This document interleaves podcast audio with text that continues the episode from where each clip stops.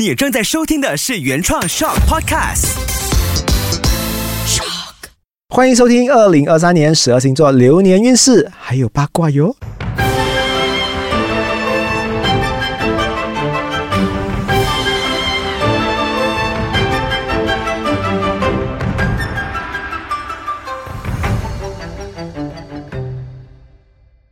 嗨，大家好。哎，我问你们啊，你们懂不懂有一个星座哦？他常常会问你问题，最后他其实不太在乎答案的。射手座，答对了。他常常问你，哎，你在做什么啊？但是其实你还没有回答哦，他已经跑去下一个主题了。所以今天我们要聊的话呢，是射手座。射手座哈有一个很可爱的点，就是你一靠近他的时候的话哈，他好像把你当成是我认识你很久了的嘞。射手是让我最舒服的星座，他永远不会让我觉得我很像外人啊。嗯嗯，那薇文你自己对射手座的话呢，你的看法又是怎样？你听过的评价又是如何嘞？嗯，我其实身边有一个射手座的朋友啊，然后讲真的啊，我是觉得他不太像射手，可是就是大部你讲一下他的性格，为什么你觉得哪一方面？我看看对不对的。因为通常很多人觉得射手就是花心，嗯然后爱自由这样子。嗯我是觉得他没有很花心啦，就是，OK，我跟你讲哦，在疫情期间哦，很多人很感谢我。你知道最多星座感谢我的是谁吗？谁射手，因为我一直跳出来跟他们讲说，其实射手一点都不花心。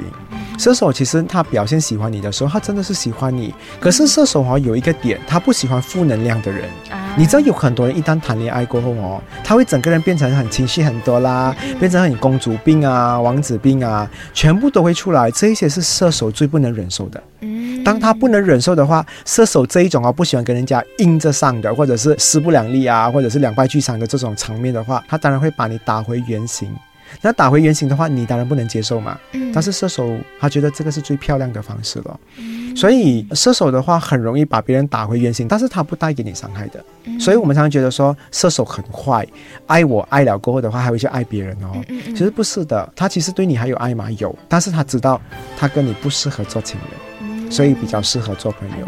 嗯，所以射手也不是一个坏人，更多的话我只能讲说，他们永远委屈做那个最坏的角色。其实他把那个剧情就写得还蛮漂亮的，嗯，所以这一点可以颁一个奖给他啦哈，就是最佳陪伴奖。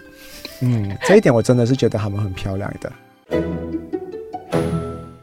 那薇薇，你刚刚有讲到说他们很爱自由哈、对，射手有爱自由，但是射手的话呢，他的自由是在他单身的时候，他爱自由，或者是他一个人的时候。他单身的时候，他可以一个人逛街，一个人去理发院，一个人出国旅行，一个人去探险。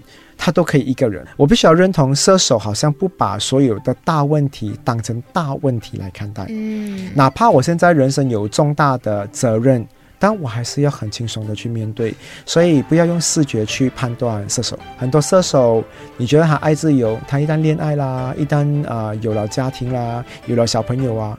他们很乖的，他们都是准时回家的。有些啊，射手啊，结婚过啊，我在这边要埋怨啊，你们啊，就是我那些朋友啊，约不出来的，出来一下子，哎呦，我的家里的小宝贝等我嘞，想我了。他会用那种很幽默的方式让你恨不下他。哎呀，我们下次再约，下次我请你吃啊，吃好了。我讲周末要走人了啊，啊、是咯，我的小宝贝，我是不想回的，可是小宝贝需要我，你讲嘞，哇，又很厉害哦，把这种东西圆到这么美。然后我就讲说好了，没有办法了。但是射手真的是我数一数二啊，我觉得我很推荐的一个陪伴的伴侣。我不拿来做谈恋爱啦哈，因为恋爱我真的是无感啦。但是如果你讲说玩啊，一起开心啊，我觉得他们真的是最佳伴侣。旅行我会，旅行真的，如果我去包一个旅行的这个团，如果他还有送一个星座陪我的话，我选射手座。我要，我要。OK，我觉得这一点挺好的。然后再来，射手还蛮大方的啊。射手借你钱的话，很少跟你讨回的。然后射手不会跟你计较很多东西的啦。对对对，如果他手上有一块蛋糕，你是很饿的话，他也给你。我跟你讲哦，呃，从这个占星的历史记载，你去阅读或者是你去解读的话，其实最厉害做慈善的哈、哦，也是射手座。嗯嗯，所以射手其实有很高的评价，只是很多人都没有注意到，很多人都不太去关注这种主题，所以大家讲说射手不好不好。这样子，射手座是不是十二星座里面就是最好相处的那个？呃，我可以说数一数二很好相处的，嗯但是他的好相处，我为什么会放比较前面？因为他不做。啊，其他星座会做作，你懂吗？嗯 射手那个脸就是在那边了的，你迟到他的脸就是给你一副我等你很久的脸哦，就很真哦。但这个嗯真我们又很喜欢，你懂吗？明啊白。，还有哦，如果你的心脏不好，请你不要去问射手座意见。比比如这件衣服适合我吗？他会讲说哇，穿起来很像多玛多，很诚实，那你就要接受了哈。可以。好，我们来看一下二零二三年射手座究竟会有什么事情呢？第一，今年呃，我觉得射手就不要做太多这一些尬聊，就是不要跳出来帮别人讲说，我帮你做代言人，不要，你不要做这种事情，因为二零二三年你会有很多事情是原本都跟你没有关系的，结果你去帮别人，导致那个问题转移到你身上了。哦，就是去帮人的时候，是，所以我就觉得这一个东西就不太需要了哈，因为射手常常做这种事情的，对不对？这一点从狮子的身上学一学吧。狮子要做这种呃领袖啊，这种发言东西，他会有看过整个场合，看过整个局面，他才会开口的。所以这一点学学一下吧。嗯嗯好，，OK。